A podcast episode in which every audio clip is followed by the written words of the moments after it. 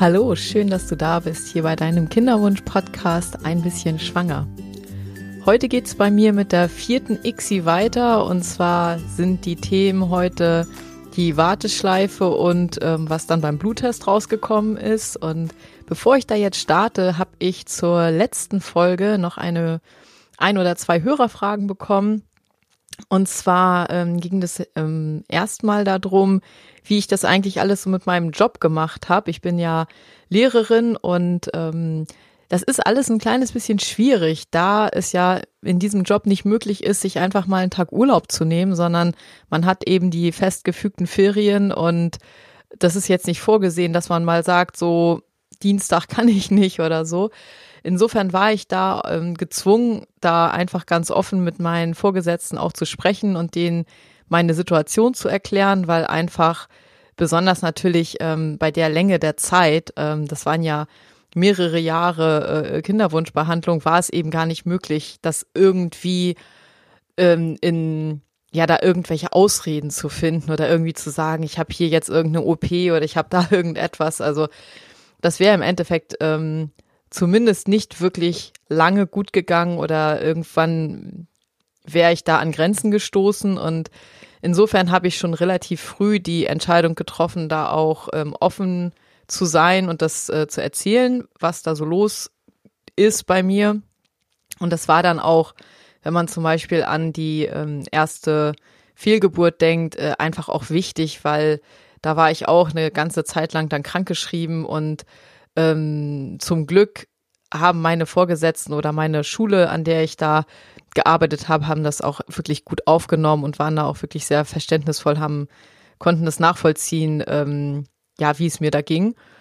Insofern, ähm, auf der einen Seite war ganz wichtig für mich, dass ich, ja, dass ich einfach darüber reden konnte, dass ich klar sagen konnte, ich habe jetzt hier einen Termin zum Ultraschall oder ich habe da einen Termin für die Punktion und ähm, das wäre sonst, glaube ich, deutlich unangenehmer gewesen, wenn ich da ständig mir hätte irgendwas ausdenken müssen. Ähm, andererseits muss man schon sagen, dass ähm, davon mal abgesehen es wirklich so ein bisschen so war, als hätte man so einen Zweitjob-Kinderwunsch, denn die ganzen Termine und ich habe natürlich schon versucht, ähm, die Termine so zu legen, dass deswegen jetzt nicht ständig Unterricht ausfällt. Das heißt, ich habe schon versucht, das äh, in Zeiten zu machen, wo ich eben eigentlich nicht eingeplant war und dann eben noch die ganze, die ganzen zusätzlichen Geschichten, also ähm, die Akupunkturtermine, ähm, alles, was man eben so in dem Bereich macht. Ähm, das war schon neben dem Job wirklich so eine Sache. Und ähm,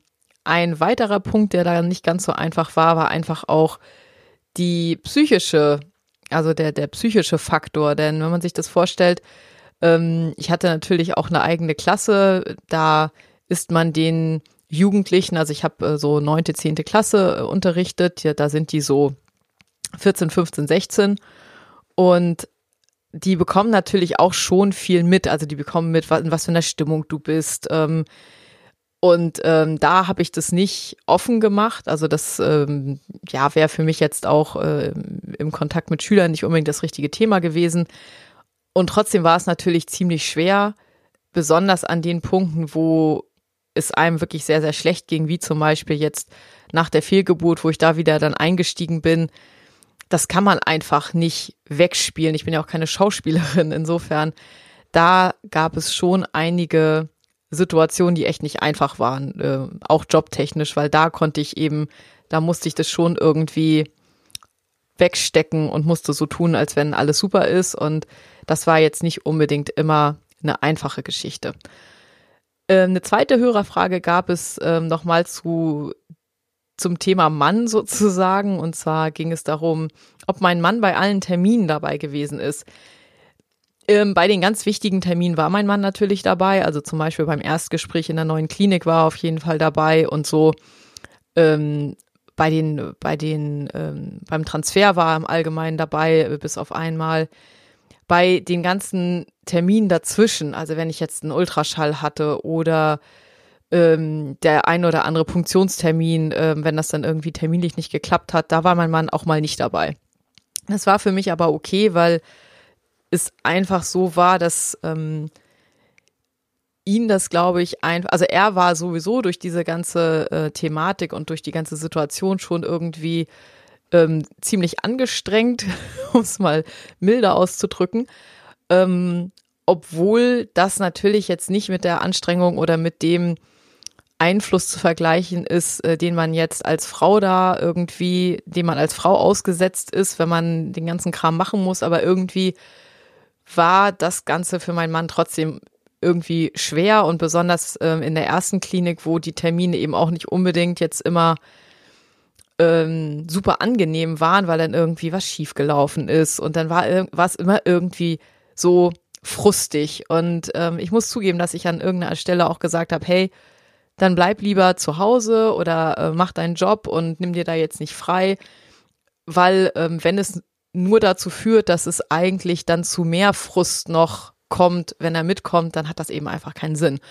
Insofern habe ich das versucht zu dosieren, was sozusagen, was wir zusammen machen und ähm, wo ich einfach die, die Sachen dann alleine mache, äh, einfach damit unsere Situation entspannter, ähm, sich sozusagen entspannter, äh, das entspannter sich auswirken konnte. Also es ist, ich fand das ab einem bestimmten Punkt, so am Anfang war es natürlich noch ein bisschen einfacher, aber ab einem bestimmten Punkt, wo dann eben äh, immer mehr Frust auch dazu kam und äh, immer mehr Ärger, auch in Bezug auf die Klinik, in, in den äh, ersten drei ICSI-Behandlungen, ähm, da muss ich sagen, ging es mir dann persönlich auch besser, wenn ich das alleine gemacht habe, weil ich dann irgendwie die, das alles so nehmen konnte, wie ich das halt nehmen wollte und nicht noch gucken musste, dass ich meinen Mann da irgendwie aufbaue, damit er nicht irgendwie ähm, ja so so richtig so richtig äh, frustriert mit der Situation ist. Insofern ähm, ja, das wurde in der zweiten Klinik ein bisschen einfacher, ein, weil das einfach besser das, das lief da einfach im Allgemeinen besser ab und deswegen ähm, ging es uns generell auch, was so diese ganze Termingeschichte angeht, da ein bisschen besser. Ja, so viel ähm, nochmal zu dem Thema, äh, ob mein Mann bei den Terminen dabei war. Genau, wir waren ähm, am Punkt sozusagen nach dem Embryotransfer. Ähm, ich bin da ja ziemlich happy eigentlich rausgegangen. Also es war ähm, eigentlich der erste Transfer, wo es mir so richtig gut ging. Und das lag einmal daran, dass eben wir so, so, so einen Cut gemacht haben und mehr oder weniger alles neu war und auch man irgendwie die Erwartungen, die man hatte, auch irgendwie alle so neu gemacht wurden. Und das war, das hat mir auf jeden Fall geholfen. Und ich habe ab dem Anfang 2015 auch generell für mich so ein bisschen meinen ja, mein, mein Kopf anders ausgerichtet. Das hört sich jetzt ein bisschen komisch an, aber für mich war es einfach wichtig. Für mich war das so ein Punkt, wo ich dachte, okay, klappt das überhaupt noch? Und das war eine sehr, sehr schlimme Frage für mich. Und ich habe mich an der Stelle, oder ich habe mir an der Stelle gesagt, okay, die Möglichkeit, dass das nicht funktioniert, ist definitiv da. Und was machst du dann? Und ähm, an der Stelle habe ich dann gedacht, okay, du brauchst irgendetwas, was dir einen übergeordneten Sinn gibt. Und das soll jetzt nicht heißen, dass das Leben ohne Kind sinnlos ist, aber es ist halt, da habe ich ja auch schon mal drüber gesprochen, es ist halt für mich an, der, an dem Punkt so gewesen, für mich war das immer ohne Frage, dass das irgendwann mal passiert, dass, dass ähm, ich ein Kind bekomme. Und der Schnitt das zu akzeptieren, dass das vielleicht nicht passiert, ähm, der war wirklich ähm, ziemlich extrem. Und ich habe dann ein bisschen drüber nachgedacht oder auch länger drüber nachgedacht, was kannst du eigentlich tun, dass es dir mit der Geschichte irgendwie besser geht? Dass, ähm, dass du nicht das Gefühl hast, du machst in deinem Leben oder, oder du hast in deinem Leben nichts, was irgendwie, wo du einen Unterschied machst. Also das war für mich eigentlich glaube ich, der größte Antreiber, dass ich irgendwie das gemerkt habe, dass ich irgendwo einen Unterschied machen will. Wenn ich denn schon es nicht schaffe, dass ich ein eigenes Kind habe, wo mehr oder weniger eben, ja, wo man einfach ganz, ganz viel investiert und ganz viel von seinem ja, von seiner eigenen Energie da aufwendet. Und ich, für mich war dann irgendwie so der Punkt, okay, du brauchst was anderes, was dir so eine, so eine übergeordnete Verbundenheit gibt und was dir einen übergeordneten Sinn gibt und wo du für, ähm, für andere Wesen oder für andere Menschen oder wie auch immer einen Unterschied machst. Und durch irgendeinen Zufall, ich weiß heute nicht mal, nicht mal mehr genau,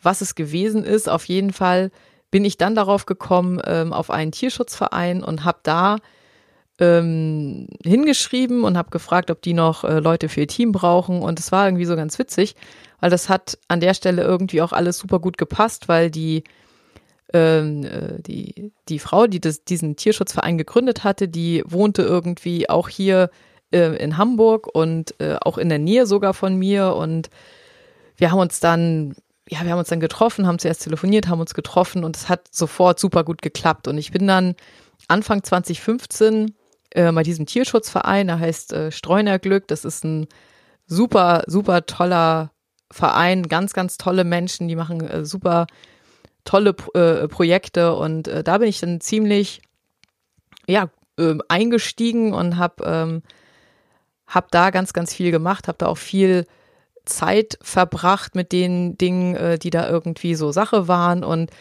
ich muss zugeben, das hat mir wirklich viel das hat mir irgendwie viel positive Kraft gegeben. Also das hat mich einerseits natürlich einfach mal ganz ähm, ja, stupide sozusagen abgelenkt. Es war eben, es gab wieder was Neues in meinem Leben, was irgendwo so meinen Fokus hatte.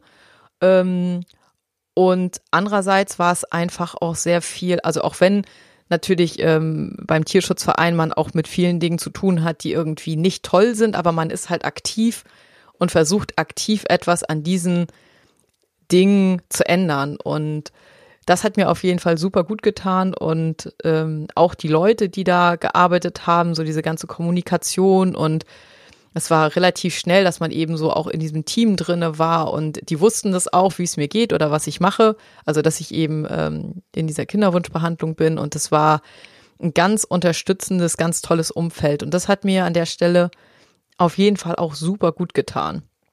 Und es war, also es war ähm, ein, ein, ein sozusagen ein Shift, was den Fokus anging, ähm, hin zu eben mehr produktiven, auch wo, wo man eben Sachen auch anders machen konnte, wo sich was verändert hat. Das hat, das war für mich super und es waren die Leute irgendwie, also es war so, insgesamt bin ich da in so ein neues Umfeld gekommen, was für mich einfach ähm, einen Unterschied gemacht hat und was mir gut getan hat an der Stelle. Dann habe ich so meine, äh, meine Hobbys. Ich habe damals relativ viel genäht.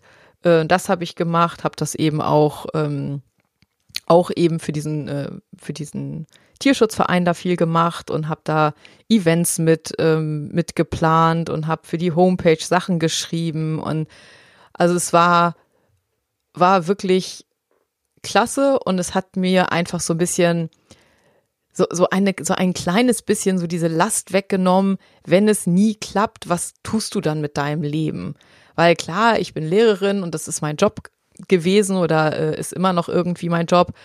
Und aber das, hat mir irgendwie so als, als Sinnstifter für mein Leben einfach nicht gereicht. Das war irgendwie zu wenig und deswegen brauchte ich da was anderes. Und das hat zumindest so ein bisschen den Druck rausgenommen und äh, mich so ein bisschen auf eine andere Schiene gebracht. Und was die äh, vierte ICSI anging, das war jetzt ja deutlich später, also da war ich dann schon äh, eine, eine ganze Zeit lang da dabei.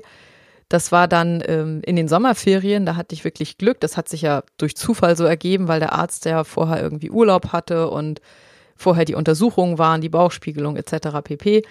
Und die ICSI an sich fand dann eben in den Sommerferien statt und auch wenn man dann natürlich sagen kann, so, ah, hast du eigentlich noch mehr Zeit, um irgendwie dich da verrückt zu machen, war es für mich eher so, dass es mir gut getan hat, dass ich keinen Stress hatte. Also ähm, auch wenn, auch wenn so der Ruf des Lehrers ein anderer ist, aber es ist echt ein verdammt stressiger Job und ähm, wenn man da irgendwie, man hat ja so, keine Ahnung, 27, 28, 29 Schüler und wenn die dann so im pubertären Alter sind, da ist echt schon ganz schön Action und das ist stressig. Das ist jetzt nicht unbedingt ein mega entspannter Job. Und für mich war es auf jeden Fall gut, diesen Stress nicht noch zusätzlich zu haben, sondern ich habe mich einfach mit Dingen beschäftigt, die mir gut getan haben und ähm, habe eben dann so ein, also im Endeffekt hatte ich so einen aufgeteilten Fokus. So das eine war so meine Arbeit im Tierschutzverein und alles, was ich da so gemacht habe und das andere war eben parallel die vierte ICSI und ich war da auf jeden Fall von, vom Kopf her das erste Mal irgendwie gut aufgestellt. Also mir ging es einfach seit langer Zeit endlich mal wieder richtig gut und das hat, glaube ich, auch den Ablauf von dieser vierten ICSI wirklich unterstützt. Nun ist es natürlich jetzt nicht ganz so einfach zu reproduzieren. Also, ähm, obwohl ich denke, dass es Sinn macht, ähm, wenn du jetzt irgendwie in der Situation bist, dass es wirklich Sinn macht, sich Gedanken darüber zu machen, was tut mir gut? Also was kann ich machen? Was kann ich planen? Ähm, welche Tätigkeiten sind für mich irgendwie positiv, ähm, geben mir irgendwie ein, ein positives Gefühl und dass man versucht zumindest äh, in dieser ganzen Warteschleifenzeit und auch in dieser ganzen allgemein, in dieser ganzen aktiven Kinderwunschbehandlungszeit, dass man versucht, irgendwo ein Gegengewicht zu erreichen. Und dass es eben nicht nur um diese eine Sache geht und dass es nicht nur um Frust geht und um darum, dass da irgendwie was nicht funktioniert, sondern dass man wirklich ganz aktiv versucht, darauf zu gucken, was kann ich jetzt Gutes machen in meinem Leben, um eine Balance hinzubekommen. Es geht ja, irgendwie geht es ja immer darum, dass sich das Ganze so ein bisschen ausbalanciert. Und das ist mir äh, das erste Mal eigentlich in der Kinderwunschbehandlung in dieser vierten ICSI auch ganz gut gelungen. Gut, dann hatte ich ja noch die äh, Akupunkturbehandlung beziehungsweise diese Behandlung bei meinem Heilpraktiker. Das war auch irgendwie ein Aspekt, der sich da so gut eingefügt hat, weil, ähm, habe ich ja schon mal ganz kurz erzählt, ähm, das hat mich immer so ein bisschen aus meiner aus meinem normalen Tag rausgezogen, weil man kann da ja nichts machen, man liegt da ja auf dieser Pritsche und hat irgendwie, also ich hatte halt äh, über den ganzen Körper verteilt diese Nadeln und ähm, ich weiß nicht, ob du das kennst, aber wenn man diese Nadeln in den Akupunkturpunkten drin hat, dann ging es mir immer so, ich konnte mich da nicht bewegen. Ich fand das super unangenehm, da irgendwie überhaupt die Hände zu bewegen oder so, weil man auch so zwischen Daumen und Zeigefinger hatte man Nadeln in dieser, in dieser Kuhle zwischen, zwischen den beiden Fingern und, äh, und überall, überall überhaupt. Und ähm, insofern war das einfach so eine Zeit, so eine, was waren das, so 35 Minuten meistens, wo ich komplett irgendwie ausgeschaltet war. Ich konnte halt gar nichts anderes machen. Ich habe da jetzt auch nicht geschlafen. Es gibt so manche Leute, mit denen ich gesprochen habe, die das auch gemacht haben, die haben gesagt, oh, ich bin immer eingeschlafen. Aber das ist mir halt nicht passiert. Insofern lag ich da eine halbe Stunde und ähm, was ich irgendwie so automatisch in dieser Situation gemacht habe, insbesondere in der Warteschleife nach dem Transfer, war, dass ich so, ja, ich habe sozusagen an die Möglichkeit gedacht, dass ich jetzt schwanger bin, dass das jetzt klappt, dass das auch, dass ich schwanger bleibe, dass das sozusagen jetzt der Startpunkt ist, wo, wo wir endlich ähm, unser eigenes Kind bekommen und habe mich einfach so, äh, habe einerseits so eine Art, ähm, ja, so eine Art Gespräch mit, mit diesem mit diesem kleinen Wesen geführt und habe irgendwie dem, also natürlich im Kopf, das wäre sonst ein bisschen strange gewesen, also äh, aber so in mir habe ich mit diesem Krümel gesprochen und habe halt irgendwie gesagt, hey, ich freue mich total auf dich und ich weiß, dass du jetzt da bist und ich hoffe, du es geht dir gut und ähm, ich hoffe, du fühlst dich jetzt ganz wohl bei dir, äh, bei mir und ja, es war so ähm, diese Termine, ich habe da während der Zeit, glaube ich, auch zwei Termine pro Woche gehabt. Also nicht nur wie vorher, war das ja meistens ein, ein Termin. Und ähm, diese Zeit habe ich so ganz intensiv damit verbracht, mich ähm, da so reinzudenken, dass das jetzt eben klappt und dass es irgendwie, ja, dass dieses, dieses Kind sozusagen schon bei mir ist an dieser Stelle. Und ähm, das hat mir ein ein ganz ähm, hoffnungsvolles Gefühl gegeben, auch so so ein Gefühl von, Vorfreude, auch wenn natürlich ist da immer im Hintergrund noch so dieses, aber was ist, wenn es nicht klappt? Und trotzdem war an der Stelle für mich das vorherrschende Gefühl, und zwar in der gesamten Warteschleife in, und auch in der gesamten vierten ICSI-Behandlung, war das vorherrschende Gefühl Zuversicht und ähm, Hoffnung und wirklich positiv. Und das hatte ich vorher bei den ersten drei ICSIs wirklich nie, weil ja schon bei der ersten ICSI so viel schiefgelaufen ist, dass es so frustrierend und ärgerlich war, dass eigentlich immer irgendwie so dieser Frustfaktor total im Vordergrund stand und dann waren die Embryonen nicht gut entwickelt und das war immer alles irgendwie Frust, Frust, Frust und bei der vierten ICSI war es das erste Mal so, dass das nicht so war und das hat mir super, super gut getan und auch hier glaube ich, gibt es durchaus Möglichkeiten, dass man das für sich kultiviert, also dass man das versucht, wirklich selbstständig auch herbeizuführen, dass es einem so geht. Und ähm, ich habe auch versucht, an der Stelle andere, also sozusagen andere Einflüsse nicht an mich ranzulassen. Also wenn ich gemerkt habe, so, oh, jetzt fängst du an, irgendwie so diese typischen Gedankenschleifen zu entwickeln, so, oh, was ist, wenn es nicht klappt und was mache ich dann und so weiter und so fort.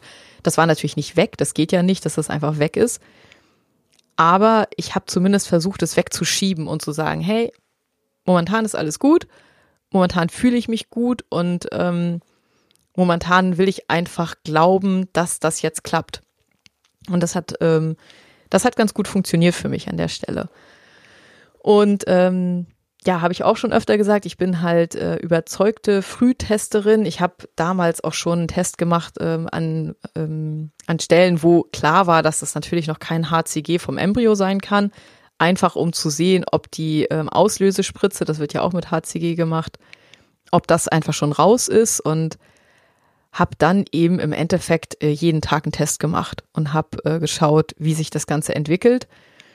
Und äh, bei der vierten ICSI habe ich ab ja, Punkt 10, äh, Punktion plus 10 etwa, also zehn Tage nach Punktion, ähm, habe ich so die ersten, den ersten Schatten gesehen, so wo man wirklich deutlicher sehen konnte, ah, da ist irgendwas.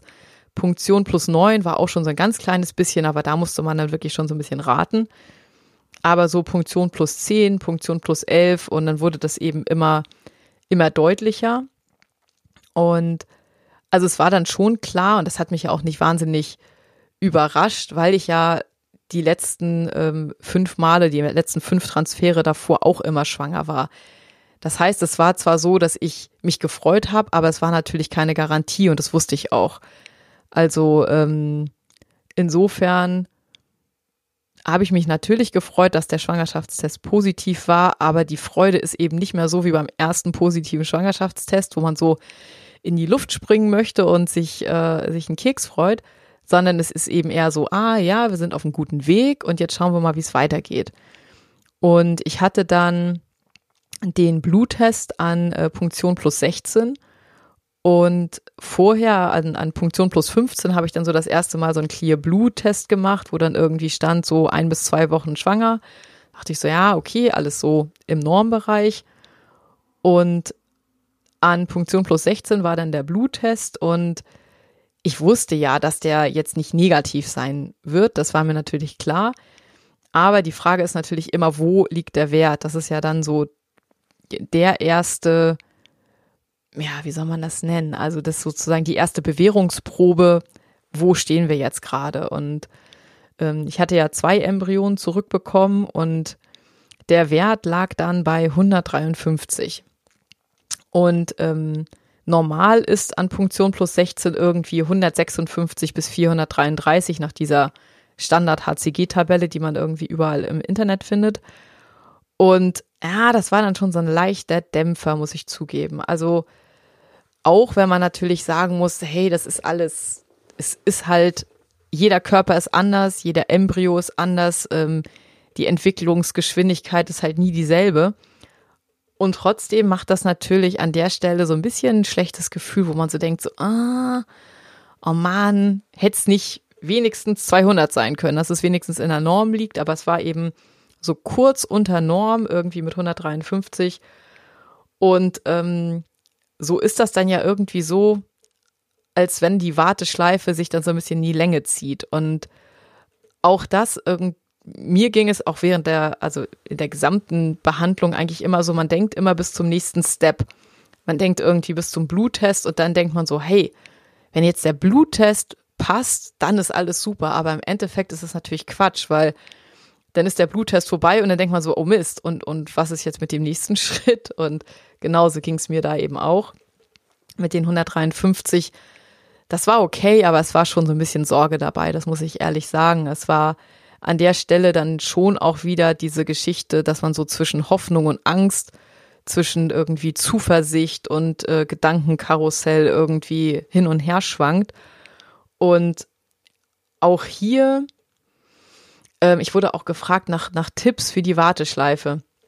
Ich glaube, ähm, das ist jetzt einfach auch zu, also es ist, äh, finde ich, relativ komplex und auch nicht unbedingt jetzt ähm, super einfach, aber es gibt da schon einige Sachen, wo ich halt finde, dass man, dass man das durchaus als Tipps bezeichnen kann. Ein paar Sachen habe ich ja jetzt auch schon angesprochen, wie dass man eben versucht, sich ähm, vom, vom Mindset her irgendwie positiv auszurichten. Und da in der Richtung gibt es halt ganz, ganz viele unterschiedliche Tools, die man da, ähm, die man sich da angucken kann. Aber das ist jetzt äh, für, für diese Folge zumindest dann irgendwie ein bisschen zu viel. Ja, das ähm, war das bis heute. Also äh, im Endeffekt, der Bluttest war positiv und es sieht jetzt nicht so schlecht aus, aber wir haben eben jetzt die Situation, dass die Warteschleife im Endeffekt weitergeht zum nächsten Bluttest und und so weiter und so fort. Halt ähm, irgendwie habe ich das Gefühl, im Endeffekt hat man eine Warteschleife nach so einer Geschichte, äh, bis das Kind wirklich auf der Welt ist. Und ähm, ist man immer so ein bisschen am, ja, man schielt immer so ein bisschen so auf die nächste Stufe und ob das alles klappt und ob man das dann irgendwie erreichen kann.